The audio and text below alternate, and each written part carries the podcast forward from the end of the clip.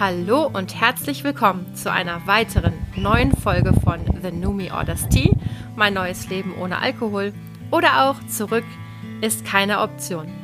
Ihr lieben Zuhörerinnen und Zuhörer, es ist schneller als gedacht so wieder soweit. Ähm, ich habe einen Gast, den ihr schon kennt, eine bekannte Stimme.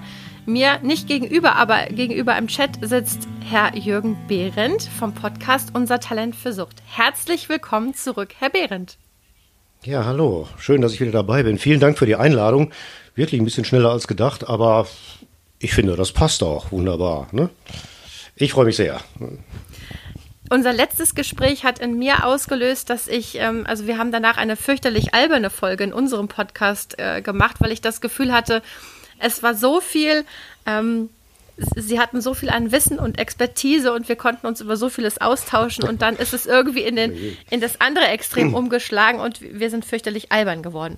Aber heute ist wieder eine Folge, wo Sie äh, sich bereit erklärt haben, ein paar Fragen zu beantworten. Aber wir haben gesagt, diesmal machen wir es ein bisschen anders. Wir lassen uns ein bisschen treiben im Gespräch. Mhm. Gerne, machen wir. Vielen Dank für das Kompliment, dieses viele Wissen und Expertise und so weiter. Naja, wenn Sie sagen, ähm, das geht natürlich runter. Ähm, ich hoffe, ich werde den Ansprüchen so einigermaßen gerecht.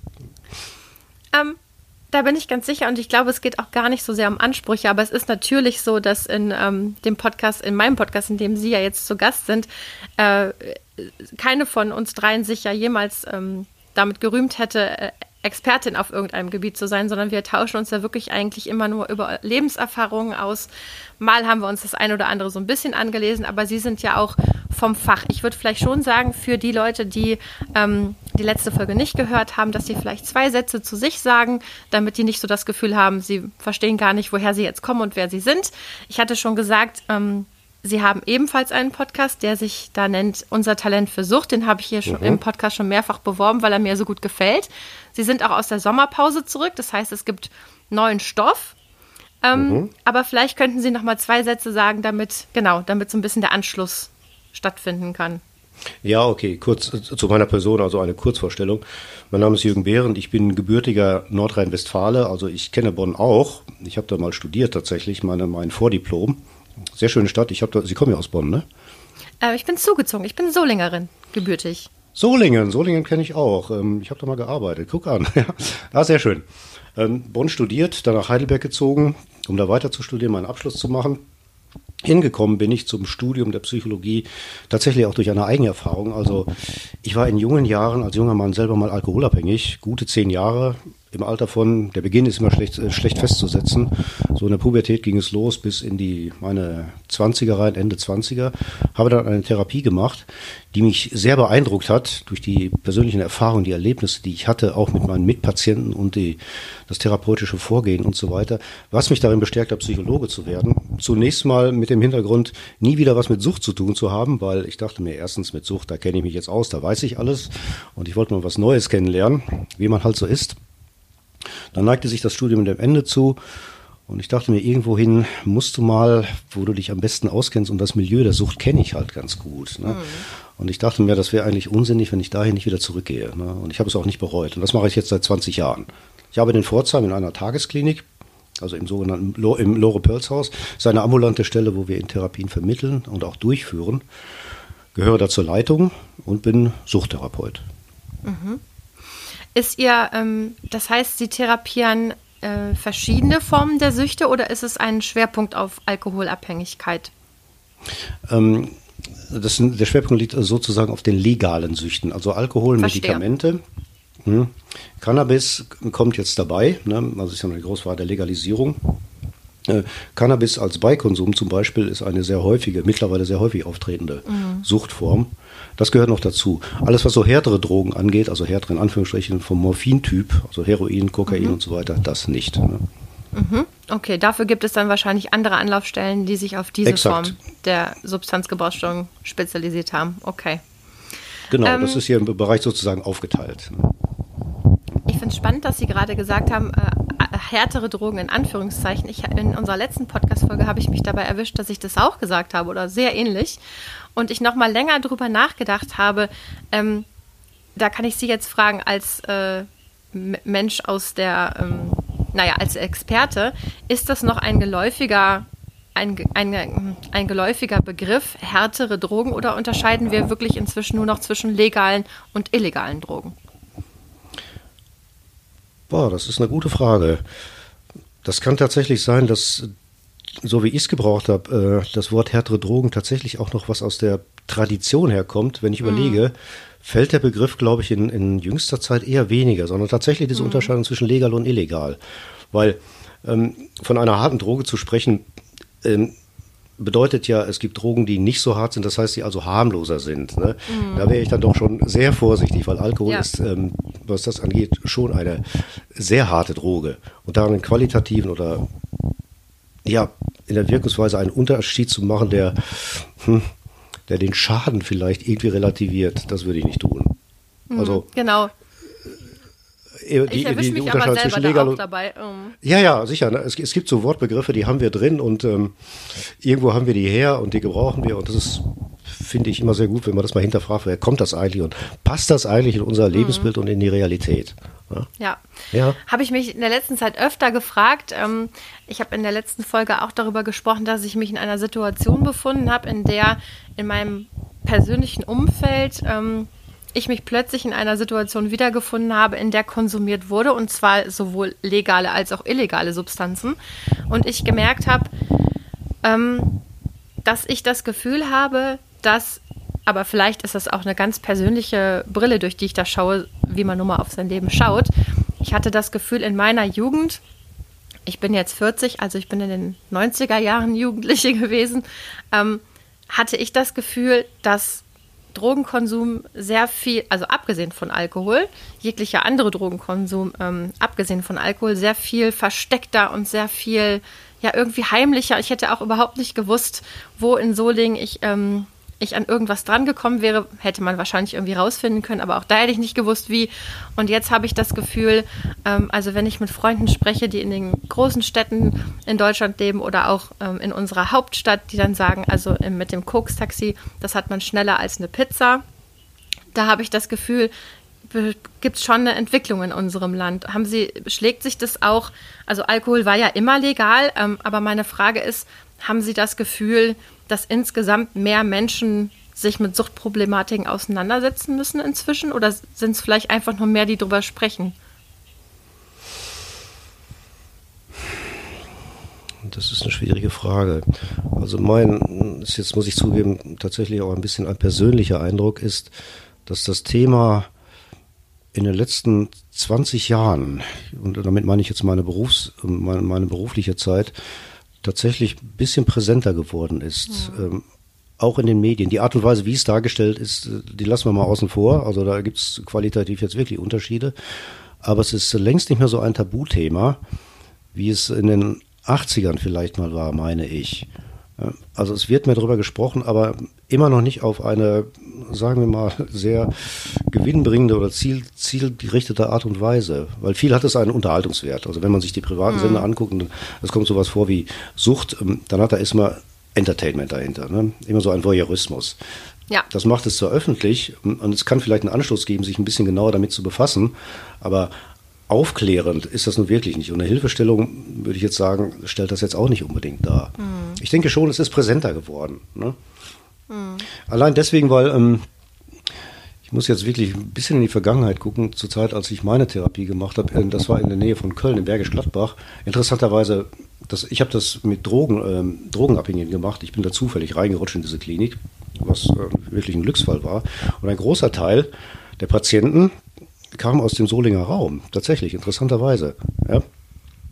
Ach, das heißt, also ähm, kann meine Beobachtung nicht korrekt sein, denn sie, doch, die ist schon korrekt. Unsichtbarer. Mhm. Es, äh, mit, mit, Recht unsichtbarer, weil die mhm. war natürlich, ähm, hat natürlich ein Interesse daran, sich zu schützen. Hm?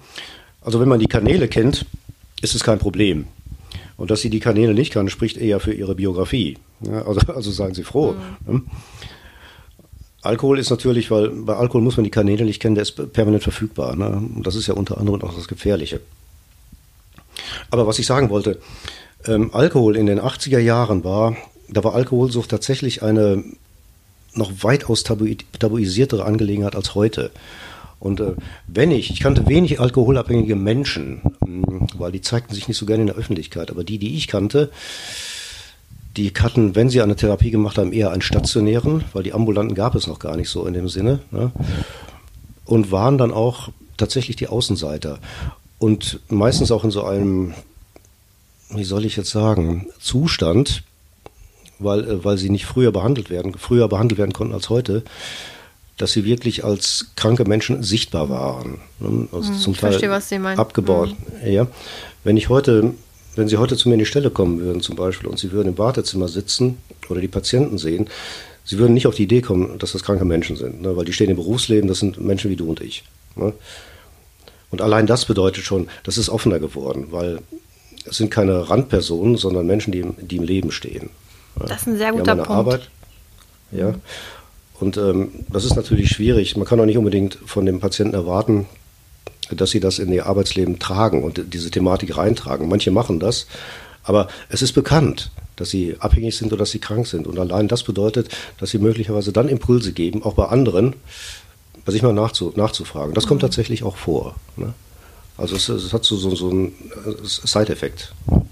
Da hätte ich direkt noch eine Anschlussfrage und zwar auch wieder eine statistisch nicht belegte, aber äh, von, von nicht von mir persönlich belegte, aber von dem, was ich auch in Literatur gesichtet habe, ähm, hat sich ist bei mir der Eindruck entstanden, dass ähm, Alkoholismus oder Alkoholabhängigkeit früher ein sehr männlich besetztes Thema war oder zumindest auch in meiner Wahrnehmung ähm, irgendwie sich so gestaltet hat. Und ich habe das Gefühl, dass die Frauen ziemlich aufholen. Also dass, ähm, auch wenn ich mich ganz normal bei mir umschaue, ähm, oder ich habe zum Beispiel jetzt gerade so eine Doku auf Arte geschaut, gestern ganz zufällig, da hätte ich sie fast noch angeschrieben, ob sie die auch gesehen haben.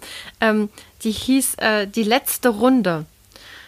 Ich bin da irgendwie so rein. äh, Nein, habe ich leider, leider verpasst. Sie- Aber hätten Sie mich, hätten Sie mir Bescheid gesagt, ich hätte es mir angeguckt. Ja? aber ja? gibt's äh, auf der Mediathek. Ähm, Ja, ich schau's mir hat, an. hat, hat ganz komische Sachen mit mir gemacht. Ähm, aber ich habe auch noch mal drüber nachgedacht, dass die Menschen, die da ähm, vorgestellt wurden, es waren eben auch Frauen. Und ähm, dann habe ich mich gefragt, ist, schlägt sich das bei Ihnen in der Praxis auch nieder? Ist das eine Durchmischung an, ähm, heißt es Patienten bei Ihnen oder Klienten oder wie ist der richtige? Wir haben uns da in der Stelle selber noch nicht so ganz geeinigt. Also äh, es liegt an jedem selber. Ich nenne es Patienten, manche nennen es es Klienten. Das hängt auch ein bisschen auch von der Ausbildung ab. Ne? Also wie man will. Ne? Es passt beides. Ähm, wir haben tatsächlich auch so eine Durchmischung, aber der männliche Anteil ist noch höher. Ne? Frauen, wenn es gibt vor, dass wir man, manchmal reine Therapiegruppen haben, die nur aus Männern bestehen. Gegenwärtig ist es so, dass der Frauenanteil hm, ich will nicht unbedingt sagen, dass er steigt, ne, aber er ist da. Aber trotzdem, das Verhältnis ist, muss ich so ein bisschen, ein bisschen schätzen, 5 zu 1 vielleicht. Ne? Ah, okay. Hätte ich jetzt ähm, höher eingeschätzt inzwischen. Naja. Ja, vielleicht wird das noch mal, hö- vielleicht wird es noch mal höher. Ne? Das ist interessant, dass Sie die Frage stellen, weil das ist, es ist wirklich verrückt. Ich habe mir nämlich heute Nachmittag schon überlegt, was könnten Sie für Fragen haben? Und die Frage ist mir tatsächlich einge ist, ist, ist mir eingefallen. Das ist wirklich bemerkenswert. Ähm, ähm, sollen Sie, soll ich auf die Frage mal eingehen oder Gerne, gerne. Ja, ähm, da kann man jetzt ein bisschen spekulieren. Ich vermute mal, also in den, nochmal auf die 80er oder früher zurückzugehen, da war es eigentlich fast ein reiner Männeranteil, so wie ich das in Erinnerung habe. Und das liegt einfach daran, dass es vielleicht auch ein politischer Grund, zumindest ein arbeitspolitischer, weil der Anteil der Frauen, die berufstätig waren, war damals vielleicht nicht so hoch wie heute. Und die Leute, die in eine Therapie gehen, ähm, gehen, weil sie nicht mehr funktionieren. Und nicht mehr funktionieren heißt, sie können ihrer Arbeit nicht nachkommen. Und das ist übrigens auch der Grund, warum Rentenversicherungen eine Therapie genehmigen. Es geht um die Arbeitsfähigkeit. Das steht so drin. Ne? Das muss in den Stellungnahmen auch drin schreiben. Gesundheit, ja, ist gut und schön, aber tatsächlich die Begründung sein, die Arbeitsunfähigkeit ist in Frage gestellt oder eingeschränkt und muss wieder hergestellt werden. Das ist die Begründung für eine Kostenzusage. Und mittlerweile ist es so, dass Frauen auf dem Arbeitsmarkt immer noch nicht so präsent sind wie Männer, aber wenn sie ausfallen, fallen sie auf dem Arbeitsmarkt aus. Ansonsten, wenn eine Haus, ich sag's mal anders, wenn eine Hausfrau, deren Haupttätigkeit darin liegt, die Kindererziehung oder das Haus zu versorgen, krank wird, ist das eine Katastrophe. Aber es fällt nicht auf. Es ist kein gesellschaftlicher Schaden. Das ist bitter. Ja? Deswegen dauert es manchmal so lange, bis jemand in eine Therapie kommt. Im Arbeitsleben, mhm. Krankheitstage und so weiter, dann kommt irgendwann der Chef und sagt, pass mal auf. Mhm, verstehe. Glaube, dir geht es nicht so gut. Ne? Mhm. Da gibt es ein gutes Buch äh, von Eva Behringer, das heißt Unabhängig. Da geht es auch viel um die, äh, naja, um Emanzipation und äh, mhm. ansteigendes Trinken. Hat mich irgendwie sehr beschäftigt, kommt immer mal wieder, dass ich mich frage, ob ähm, dass, dass auch Bilder, die in so in Serien oder so vermittelt werden, ne? also die, die junge, dynamische, natürlich gut aussehende und durchtrainierte Frau von heute, ähm, selbstverständlich äh, in allen Bereichen mit den Männern mithalten kann und auch beim, ja. ähm, beim Alkoholkonsum. Ne? Also es ist ja schon ja, ein ja, Bild, was auch vermittelt wird. Und wenn ich ganz ehrlich bin, ich mich auch manchmal dabei erwischt habe, das innerlich auch so zu wiederholen, als ich sehr aktiv getrunken mhm. habe. Ne? Ähm, ja, ja, ja. Hm. Das ist völlig richtig. Ich kenne auch, ich weiß nicht, ob das seltsamerweise ist, sondern ähm, ich glaube, das ist so eine, eine Dynamik, das wir übernehmen das, weil das hat auch was Verführerisches. Ich kenne auch so Bücher oder Serien, wo manchmal der Satz fällt, da ist eine Frau, die kann saufen wie ein Mann. Ja, genau. Das ist ein Kompliment, ne? Ja, genau. Das, das ist völlig bescheuert. Das ist, das, oder die kann, die kann einen Kerl unter den Tisch saufen. Was soll denn das für ein Qualitätsmerkmal sein? Aber es ist tatsächlich eine, ähm, es ist so gemeint, ne? Das ist ein Zeichen mhm. von Stärke. Das ist ein Zeichen, mhm. die ist genauso gut wie ein Mann. Ne? Die kann genauso gut sie saufen wie ein Mann. Das ist völlig verrückt. Aber wir übernehmen sowas sehr gerne. Bei Männern funktioniert ja auch, ne? Das ist ein Typ, boah, der kann was vertragen. Das ja, ist genau. ein Beweis für Männlichkeit, ne? Den haut ja. nix so leicht um. Den haut nix so leicht um, ne? Der kann jeden unter Tisch trinken. Mhm. Meine Güte, ne? Ja, Aber spannend. das haben wir drin, ne? ähm, ne? Hm? Äh, ich habe mich äh, im, im Vordenken auf diese Folge, habe ich mich auch noch mal mit so ein paar, nämlich zum Beispiel diesem Glaubenssatz, ne? also es macht mich unabhängig und emanzipiert, wenn ich trinke, war einer meiner ähm, Gedanken, die ich damals öfter hatte. Und dann habe ich auch manchmal über einen Satz aus meiner Jugend nachgedacht, der sich jetzt irgendwie nochmal in meinen Kopf geschlichen hat, über den ich mich mit Ihnen austauschen wollte. Und zwar, bei mir im Freundeskreis wurde öfter mal gesagt, ähm, Alkohol bringt dein wahres Ich zum Vorschein. Ich weiß nicht, ob das äh, Freundeskreis spezifisch war oder ob das was ist, was man auch woanders mhm. gesagt hat. Darüber habe ich ziemlich viel nachgedacht, weil ich gedacht habe, zum Beispiel, ich habe in den letzten Phasen meiner, meiner, meiner Trinkerei, ähm, habe ich oft sehr emotionale, sehr, ich weiß auch nicht, also, also sehr, entweder sehr viel Glück oder sehr viel Traurigkeit oder also Aggressivität zum Glück nicht, aber ähm, so Gefühle der Extreme verspürt und mhm. mich auch von anderen Menschen, die sich irgendwie gefühlt haben, sehr stark mitreißen lassen und so. Also ich bin sowieso mhm. ein empathischer Mensch. Ähm, aber diese Art von dramatischer Reaktion habe ich jetzt das Gefühl, nach anderth, na, guten anderthalb Jahren Nüchternheit, liegt mir doch gar nicht so, wie ich mir immer eingeredet habe, dass das eigentlich ein Teil von mir ist, so dramatisch zu reagieren. Ne? Also jetzt merke ich, dass ich sehr viel besonnener bin und habe dann gedacht, was ist denn jetzt mein wahres Ich, das, das Betrunkene? Mhm. Also ich glaube eigentlich nicht, ne? nee, das, das glaube ich jetzt, das, das glaube ich mhm. jetzt auch nicht. Ich, ich kenne so eine ähnliche Erfahrung. Als die Zeit, als ich getrunken war, ich bin ähm, selber auch ein würde ich sagen, ähm, emotionalerer Mensch als rationaler Mensch. Und ich erinnere mich an die Zeiten, als ich getrunken habe, fiel mir das Weinen zum Beispiel sehr leicht. Ja? Auch wenn ich alleine war. Und das hatte durchaus was Erleichterndes. Das mache ich, wenn ich nüchtern bin, eher selten. Das ist so eine, eine Hemmung, die ich immer noch habe, ne? die mich nicht weiter stört. Also ich kann immer noch weinen, aber nicht so in dem Maß, wie wenn ich mm. betrunken wäre. Ne? Ähm, wenn wir Alkohol trinken, eine Wirkung ist ja, das, das wissen wir ja, ist eine Enthemmung. Ne? Und Sie haben mhm. selber gesagt, es ist nicht so dramatisch. Das ist eigentlich ein schönes Wort, weil im betrunkenen Zustand kann es sein, dass wir eher zu einem Drama neigen. Dass da Gefühle sind, die wir nüchtern anders ausdrücken würden, aber wenn wir alkoholisiert sind, verändern wir uns halt. Wir sind dann nicht die wahren Menschen, sondern wir sind vielleicht auf eine Art und Weise emotional, die erstmal ungehemmt ist und dann vielleicht auch nicht unbedingt der Situation angepasst, äh, angemessen. Mhm.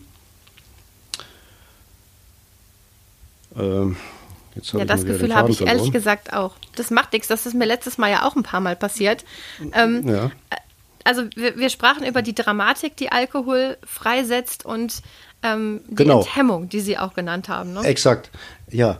Ähm, und ob das dann ähm, das, was, von uns, was wir dann von uns geben, was bei uns rauskommt, ob das die Wahrheit ist oder ob das der wahre Mensch ist, das war ich doch aber arg zu bezweifeln. Ne? Es mhm. ist eher was Enthemmtes, es ist eine alkoholische Emotion, die da zum Vorschein kommt. Und das gefällt ähm, mir, das schreibe ich mir auf. Und die, unsere nüchterne Emotion ist eine andere. Mhm. Ja, die ist vielleicht nicht unbedingt die alkoholische äh, Emotion reduziert, sondern vielleicht eine völlig andere. Ja. Wenn wir zum Beispiel unter Alkohol dazu neigen, uns zu streiten, dann heißt das nicht, dass wir ein streitsüchtiger Mensch sind. Das neigt dazu, dass wir unsere Hemmung verlieren und nicht, dass da irgendeine Sperre, die uns normalerweise zurückgehalten ist, jetzt auch mal aufgebrochen wird und wir gehen auf jeden los. Das ist mhm. ja Quatsch. Ja, da passiert ja auch was Chemisches in uns.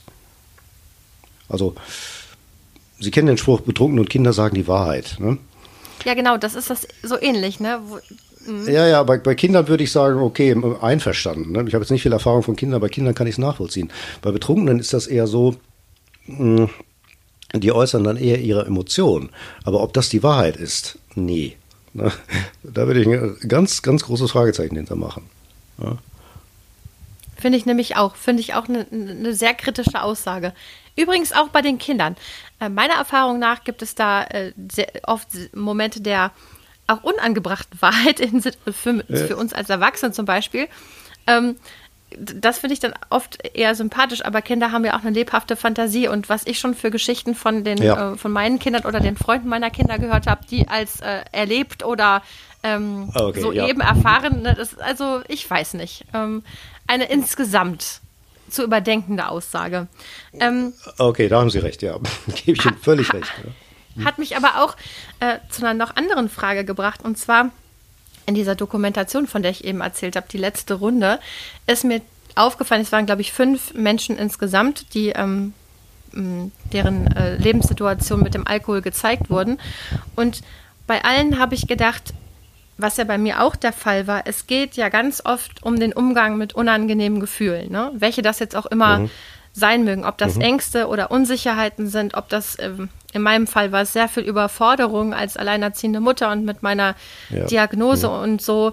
Ne? Ähm, also welche Art der unangenehmen Gefühle auch immer, mhm. ähm, hat bei den Menschen in verschiedenen Konstellationen dazu geführt, dass sie Alkohol als Strategie für sich gewählt haben. Und wenn ich sie beim letzten Mal richtig verstanden hatte, hatte es in ihrer Jugend, ha, habe ich sie als ähm, habe ich verstanden, waren sie ein schüchternerer Mensch und sie haben zum Beispiel mhm. auf Partys und so erfahren, wenn sie Alkohol zu sich nehmen, dann fühlt sich das alles ein bisschen leichter an und so weiter und so weiter. Also recht mhm. typische Erfahrung, würde ich mal schätzen. Ne? Also es geht Ganz genau, ja. Vielen Richtig, jungen ja. Menschen so. Und ich habe mich gefragt, ähm, Sie haben ja auch Psychologie studiert und arbeiten, ähm, wie gesagt, mit suchtkranken Menschen. Ich habe mich gefragt, ist es vielleicht ein generelles Problem unserer, ja, jetzt kommt wieder das Wort unserer Gesellschaft, dass wir nicht so richtig lernen, mit unangenehmen Gefühlen umzugehen, sondern immer Strategien. Also ich habe so über mich nachgedacht und gedacht, woher kommt denn dieser Impuls? Also logischerweise ist es schöner, wenn es einem gut geht, als wenn es einem nicht gut geht. Aber dieser schnelle Impuls, ein negatives Gefühl kommt und ich will, dass das weg ist. Ja, mhm. der, jetzt ist mein Impuls, in meiner Nüchternheit und erwachsen, also jetzt bin ich ja auch erwachsen, jetzt ist oft mein Impuls, also ich möchte auch gerne immer noch, dass es nicht mehr dauerhaft da ist, aber ich möchte auch verstehen, was passiert ist. Und diesen mhm. Impuls mhm. hatte ich früher gar nicht. Da war mein erster mhm. Impuls, das soll weg sein. Ja. So. Mhm. Ist es wichtig, Ihrer Meinung nach, da Strategien für den Umgang zu lernen, damit man sich auch ja, aus der Sucht dauerhaft befreien kann? Ja, ähm, aber ich glaube, die Strategie äh, liegt eher nicht darum, wie man mit den Gefühlen umgeht, sondern ich, ich fange mal andersrum an. Also viele von den sogenannten unangenehmen Gefühlen, die wir haben, also Schüchternheit zum Beispiel oder Ängste oder Trauer, ähm, das sind erstmal einfach nur Gefühle. Und dass sie unangenehm sind, das haben wir irgendwo her. Das haben mhm. wir irgendwann mal gelernt. Und dann ist die Frage, woher kommt das eigentlich? Wie komme ich auf die Idee, dass Schüchternheit eigentlich was Unangenehmes ist? Dass das weg sein muss? Schüchtern ist schüchtern, Punkt. Ich bin immer noch ein schüchterner Mensch. Also ich bin immer noch nicht der Partylöwe. Ich habe mhm. durch meinen Beruf jetzt gelernt, dass ich mit Menschen souverän umgehen kann. Im Beruf. Privat sieht das wieder anders aus. Also privat bin ich auch nicht der, der in der Mitte eines großen Kreises steht und die Leute unterhält. Da bin ich immer noch eine Randfigur und ich fühle mich da ganz wohl damit. Hm? Aber was ich gelernt habe im Laufe der, meiner Erfahrung, auch der Abstinentenerfahrung, ist, dass Schüchternheit eben keine sogenannte Schwäche ist, die man ähm, ausmerzen muss oder die sich in Stärke verwandeln muss, sondern Schüchternheit ist etwas, was keiner Bewertung ist. So ähnlich wie Trauer oder Angst. Es gibt eine Menge mhm. Leute, die furchtbar Angst vor Trauer haben. Oder mhm. Angst vor einer Angst, ne? was ja. manchmal wirklich sehr quälend sein kann. Aber mhm. Angst zum mhm. Beispiel hat einen Sinn. Schmerzen haben einen Sinn. Wir brauchen die Schmerzen, weil das sind ein Alarmsignal, um zu sagen, um zu sehen, guck da mal hin, da ist irgendwas, ob das jetzt physisch bedrückend ist oder körperlich bedingt. Also die Frage ist, und da wird sich das Hingucken wirklich lohnen, wie kommt das eigentlich, dass wir dem so eine negative, so eine unangenehme Bedeutung gegeben haben? Und was ist, was genau ist diese unangenehme Bedeutung? Was bedeutet Schüchternheit? Schüchternheit bedeutet, mhm. dass ich eigentlich was anderes sein möchte. Ich möchte nicht schüchtern sein. Warum? Was möchte ich stattdessen sein? Stark, dominant, auftreten, mhm. jetzt typisch aus typisch männlicher Sicht mal zu reden. Ja? Womit ich dann vielleicht irgendeinem Männerbild entsprechen möchte, das ich auch irgendwo her habe. Aber das ich letztendlich nicht bin, weil mein Männerbild sieht vielleicht ganz anders aus. Mhm. Aber, aber genau deswegen wird es dann unangenehm und deswegen muss das weg. Ich will ein anderes Männerbild mhm. haben. Und da passt der Alkohol natürlich wunderbar rein, wenn es eine männliche Strategie ist, um, naja, das Männerbild zu kultivieren. Männer können saufen. Das kann manchmal so einfach sein. Ne? Mhm. So, einfach und so, ähm, so ein großes Missverständnis, ne? Ja, also, ja, ja, ja. Hm? Mm, wobei ich mich auch frage, ob diese schlauen Dinge, die wir uns jetzt hier gegenseitig sagen, ob die uns mhm. was genutzt hätten. In einem früheren Entwicklungsstadium habe ich jetzt nämlich öfter darüber nachgedacht. Ich bin mir gar nicht sicher, also meine Frage ist, Sie haben ja, Sie haben ja gesagt, Sie sind in einer in einem früheren Alter in die Alkoholabhängigkeit gekommen als als mhm. ich noch. Ähm, das heißt, Sie waren ja auch in Ihrer Persönlichkeit noch auf einem ganz anderen Stand als logischerweise jetzt. Also es ist ja, das ist ja das einfach doch, ja. der Gang der Dinge, ne? Genau. Mhm. Ähm, und ich, ich frage mich diese Dinge oft in Bezug auf meine Kinder. Mein Sohn wird jetzt 13. Langsam also es ist noch nicht so weit, aber ähm, mir ist sehr klar, dass erste Exposition oder das erstes, dass irgendwer in der Klasse wird das erste Fest, ne? Es, es wird irgendeine Party in den nächsten Jahren geben und irgendwer bringt ähm, die ersten Alkoholiker mit. Es ist, ist mir vollkommen klar, dass ich das nicht vermeiden kann. Ich kann das nicht ähm, vermeiden und ich frage mich aber oft, was kann ich tun, um meine Kinder so gefestigt wie möglich in diese Situation zu entlassen? Ähm, so dass eben, aber ich, ich bin mir gar nicht sicher, das sind dann manchmal auch so Allmachtsfantasien von Eltern, schätze ich mal, dass mhm. man denkt, man könnte seine Kinder wirklich optimal aufs Leben vorbereiten. Das ist wahrscheinlich Schwachsinn, ne? ähm. Es ist vielleicht ganz gut, da seine Grenzen zu kennen, sonst macht man sich nämlich verrückt und genau. kommt wieder in so eine Überforderungs- oder Frustrationsgefahr. Ähm, aber Sie haben schon recht, ähm, wenn man sich die Frage stellt, als, als Elternteil, was möchte ich meinem Kind vermitteln, damit es sicher ist? Hm. dann unterschätzen wir, glaube ich, manchmal, dass Kinder sich das abgucken, was wir denen vorleben und nicht unbedingt, was wir denen sagen. Weil wenn wir uns an unsere eigenen Eltern äh, erinnern, was die uns gesagt haben, also das macht man nicht und das macht man nicht und wir haben doch nicht auf die gehört. Also ja, ja, du red du mal und dann machen wir es selber. Ja, ich, und wichtiger war, ja, okay, ich bin, ich bin jetzt gar nicht mehr so sicher. Ne? Ähm, wichtiger war eigentlich das, wie wir beobachten Eltern, wie gehen die eigentlich mit Konflikten um, wie mhm. gehen die mit Krisen um. Das wird Ihr Sohn bei Ihnen zum Beispiel auch beobachten. Die Art und Weise, wie Sie zum Beispiel einen Podcast gestalten und sich mit diesen Themen beschäftigen. Das ist etwas, was ihn beeinflussen wird. Da ist möglicherweise auch Ihre Grenze erreicht. Das können Sie da nicht ne? tun. Ne? Aber durch Ihre Präsenz, also durch das, was Sie vorleben, machen Sie eigentlich recht klar, was Ihre Haltung ist. Und das ist für, den, für Ihren Sohn eine, eine wichtige Orientierung. Und ich bin sicher, davon wird er sehr profitieren. Anders als wenn ich, sich mit ihm zusammensetze und ah ich denke schon, also es wäre, Kinder lernen am Modell und würde mich wundern, wenn es bei ihnen anders ist. Wenn sie sich jetzt mit ihm zusammensetzen und über die Gefahren des Alkohols reden, weiß ich nicht, ob das so einen Effekt hat. Hm? Mhm. Weil das wird dann mhm. zu offensichtlich pädagogisch und auf einer rationalen Ebene wird das von dem Jungen mit Sicherheit auch erkannt. Aber wir lernen sehr viel sinnlich. Und das Sinnliche mhm. ist eben das, was wir denen vorleben. Mhm. Und das, heißt, das ist viel nachhaltiger. Ne? Und das ist das, was auch leichter verstanden wird. Ne? Mhm. Ähm, würde das im Umkehrschluss auch bedeuten, dass ähm, Präventionsarbeit, dass das im Prinzip, also ist das dann vielleicht gar nicht so, kann das gar nicht sehr erfolgreich sein, also, sondern sollte es mehr ein, hm, ein aktives Umdenken in der Gesellschaft geben, aber so Kampagnen wie Kenn dein Limit und so weiter, das kennen Sie vielleicht auch oder ist das nur hier in NRW? Das sind so Plakate. Ähm, ja, ich kenne das. Hm.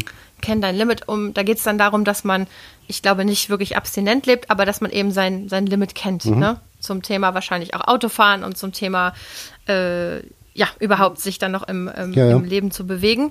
Um, ähm, wo ich mich immer frage, also das sind coole Plakate, die, da haben sich Menschen bestimmt sehr viele Gedanken drüber gemacht, aber ich habe keine Ahnung, was für einen Effekt ähm, so eine Kampagne dann wirklich hat. Ne? Also da frage ich mich manchmal, wie Prävention da überhaupt greifen kann.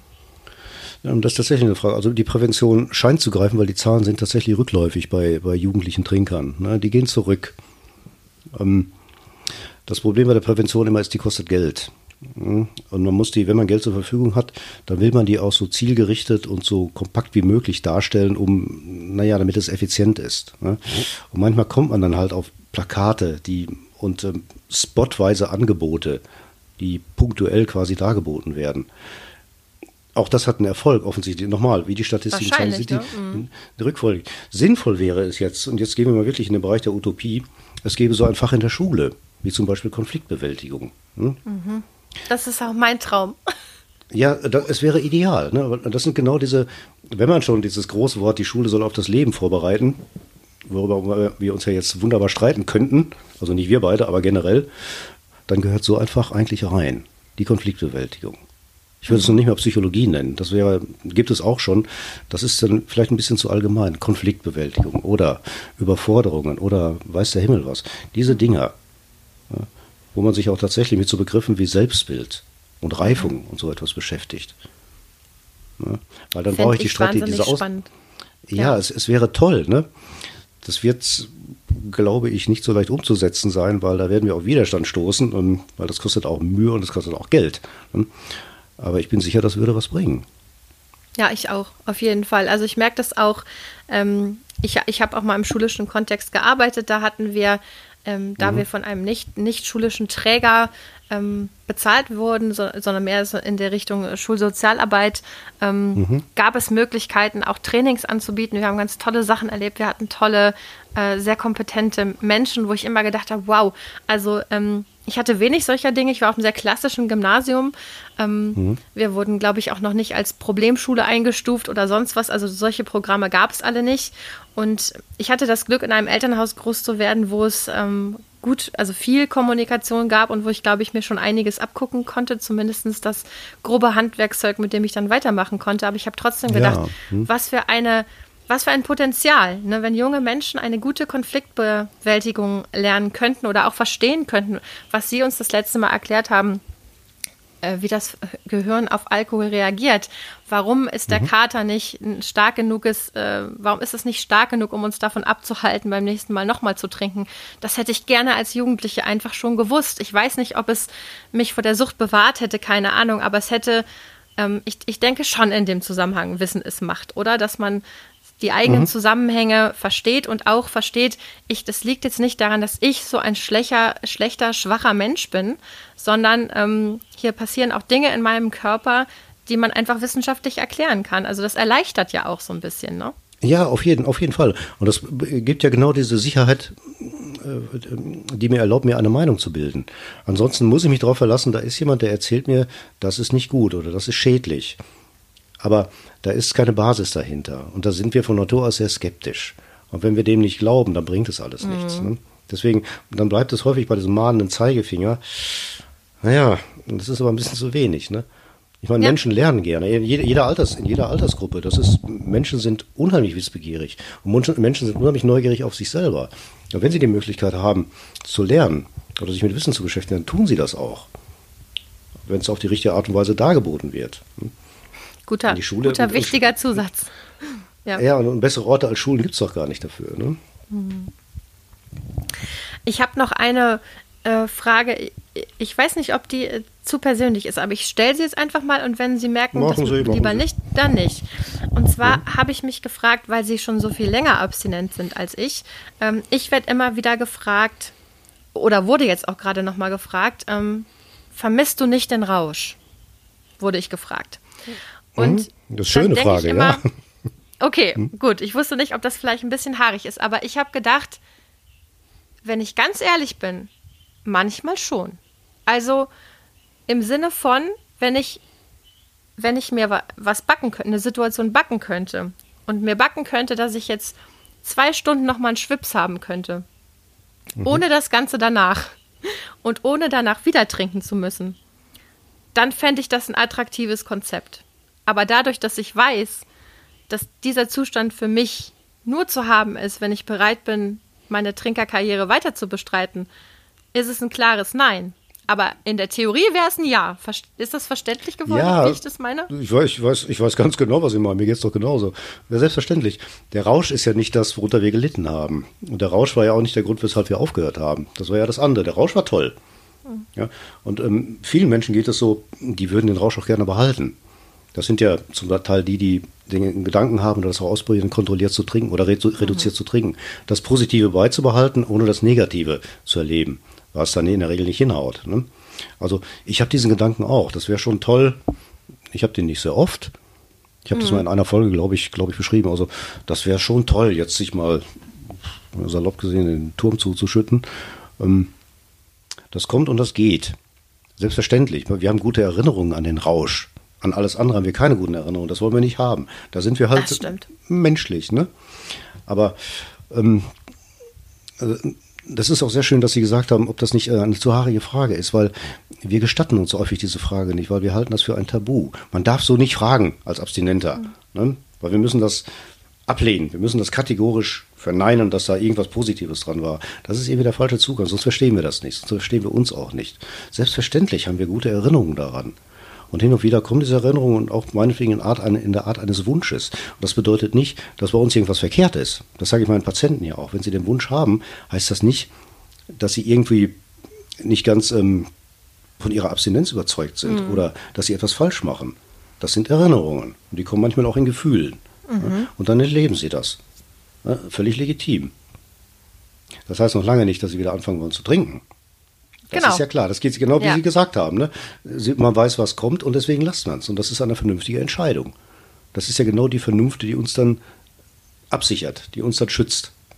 Und dann ja. ist alles gut. Ja. Dann ist alles gut. Das Gefühl habe ich auch. Ähm, ich glaube, ich werde mich in meinem äh, kommenden, in der näheren Zukunft noch mal stärker mit diesem Wunsch von Menschen nach Rausch ähm, beschäftigen, weil mich das so oft, jetzt, weil ich das schon so oft gefragt worden bin Mhm. Und weil ich mich dann selber auch gefragt habe, ähm, in meiner Jugend zum Beispiel war Rausch gar nicht so ein großes Thema für mich. Da war, habe ich letztens noch zu, zu Anne, meiner Mitpodcasterin, gesagt, wir sind ja zusammen groß geworden im aufregenden Soling. Und mhm. da war oft ähm, oft das Leben schon berauschend genug für mich. Also ich, ähm, ich glaube, oh, meine okay. Schwelle von was, was mich beschwingt und was mich, ähm, naja, ich weiß jetzt nicht unbedingt in Rausch versetzt, aber was, was Glück in mir auslöst, ist, ist manchmal auch eine ganz kleine. Und wenn, als man jung war und so viele neue Sachen dauernd erlebt hat, das war ja dann, ne, das ist ja die Zeit der vielen ersten Male und so weiter, hatte ja. ich das Gefühl, also in der Zeit brauchte ich gar nicht so viel Alkohol, weil ich fand sowieso schon vieles so aufregend. Und mhm. aber als mein Leben durch diese durch dieses starke Eingebundensein in, in, in Routinen, in sehr viel Verantwortung, in sehr strikte Abläufe. Ich musste mit zwei kleinen Kindern und damals zwei Jobs musste ich wirklich sehr, also mein Tag war einfach immer durchgetaktet, sonst hätte nichts, sonst wäre das System zusammengebrochen. Und in diesem Konstrukt hatte ich dann plötzlich das Gefühl, hier brauche ich, das muss ich mir jetzt von außen holen. Das habe ich nicht, also da mhm. wurde die Substanz für mich plötzlich viel interessanter als in der Jugend.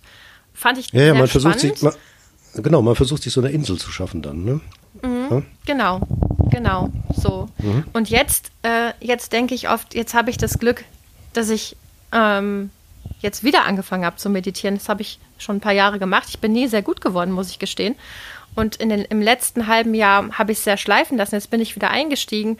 Und dann hatte ich jetzt gerade noch mal ein gutes Erlebnis, wo ich gedacht habe, es gibt schon sehr viele verschiedene Zustände, in denen man sich ganz fantastisch fühlen kann, die überhaupt nichts mit Substanzen zu tun haben. Aber das habe ich auch ein bisschen vergessen über, über die Trinkerei. Ne? Also, dass ja. ich das durchaus ja. Ja.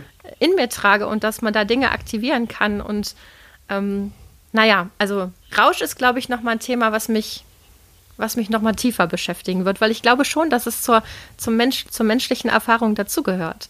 In welcher Hinsicht auch immer. Ne? Nach der Geburt war ich auch berauscht. Also ist so. Ja, ich, ich denke in gewisser Weise auch, dass wir, dass es zur menschlichen Erfahrung gehört, weil ähm, einfach deswegen, weil wir sind in der Lage dazu. Das ist ja das Interessante. Wir sind in der Lage, einen Rausch zu haben. Wir können das ohne Substanzen, also den Endorphinrausch zum Beispiel oder mhm. den Rausch, den Sie erlebt haben bei der Entbindung oder ähnliches. Wir sind ja so gemacht. Wir können aber auch diesen Rausch künstlich herbeiführen. Mhm. Ja, und wir können das sehr gezielt machen. Also das sind Erfahrungen, die wir zum Teil suchen. Das hat für uns eine Bedeutung. Hm? Mhm. Das Schlimme ist nur, dass es ähm, sehr häufig auf eine toxische Art und Weise endet.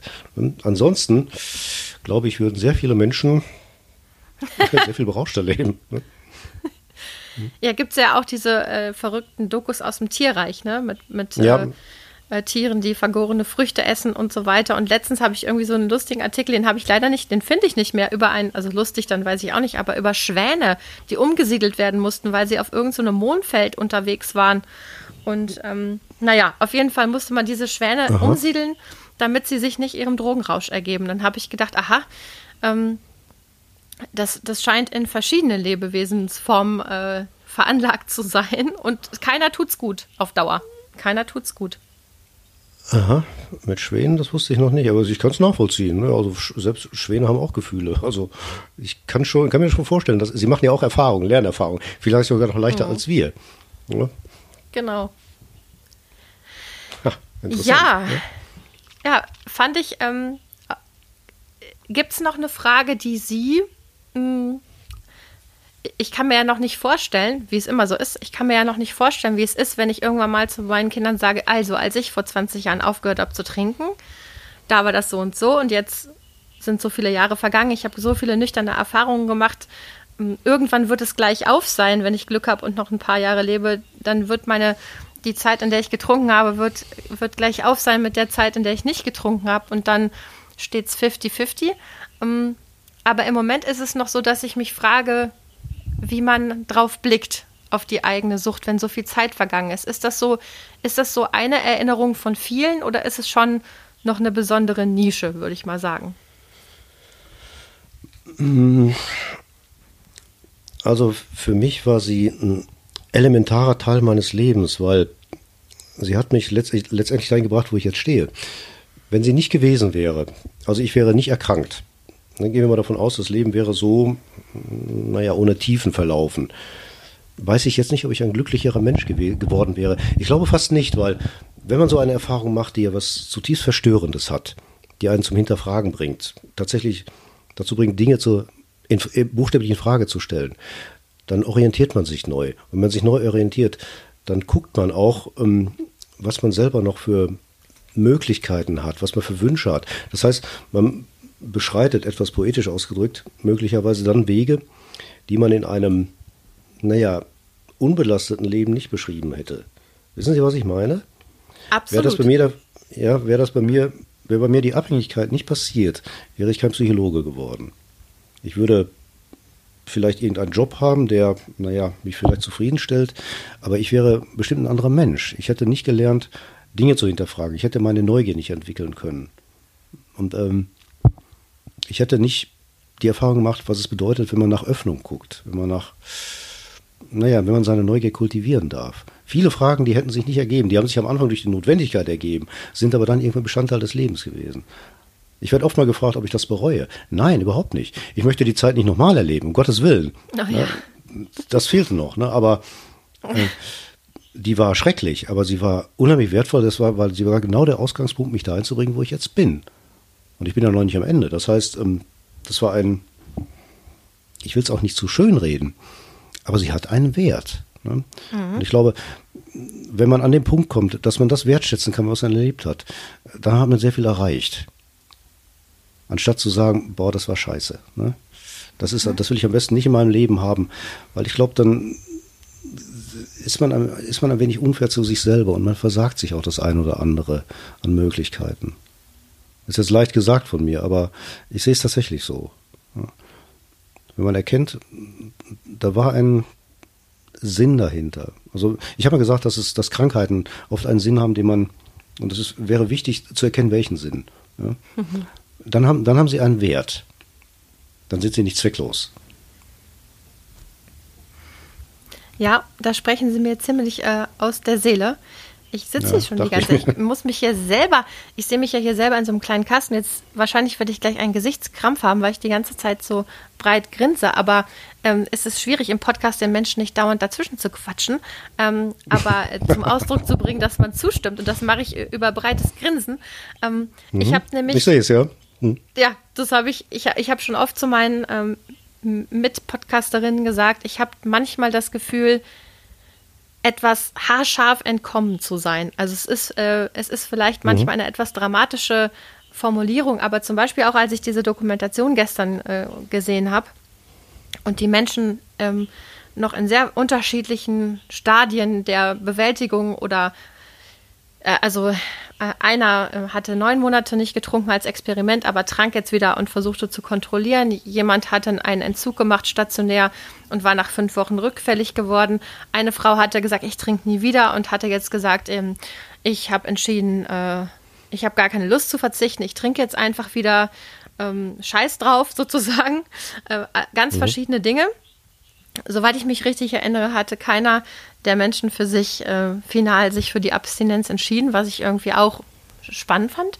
Ähm, aber es war so, dass ich gedacht habe, ich habe das geguckt und ich habe gedacht, ich bin so dankbar, dass ich diese Erfahrung gemacht habe, genauso wie Sie jetzt gesagt haben, ich will sie nicht nochmal machen. Also äh, auf keinen Fall würde mhm. ich gerne nochmal besonders dieses letzte Jahr durchleben, obwohl ich da auch schöne Sachen parallel erlebt habe. Aber auf mhm. keinen Fall würde ich das gerne nochmal haben.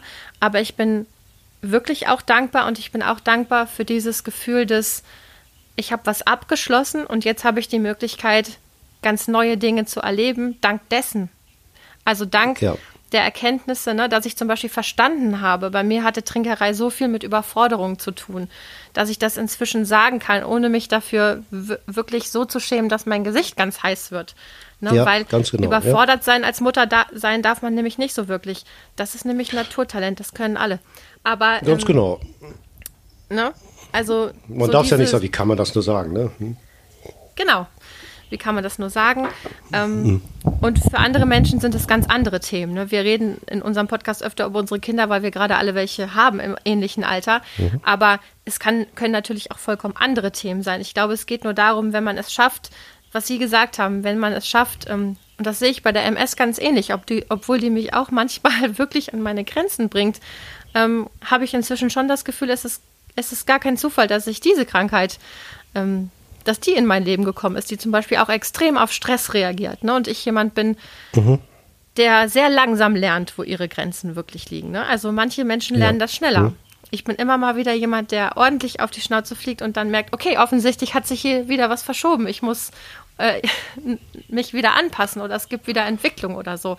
Und ja, ich, ich weiß nicht, ob es da ein fortgeschrieben, ich weiß nicht, ob es da ein fortgeschrieben, fortgeschrieben, fort, vorgeschriebenes Zeitlimit gibt, bis wann man das bewältigt haben muss. Ähm, ich wollte, ich wollte dazu sagen, ähm, wir sind da ja einer Meinung.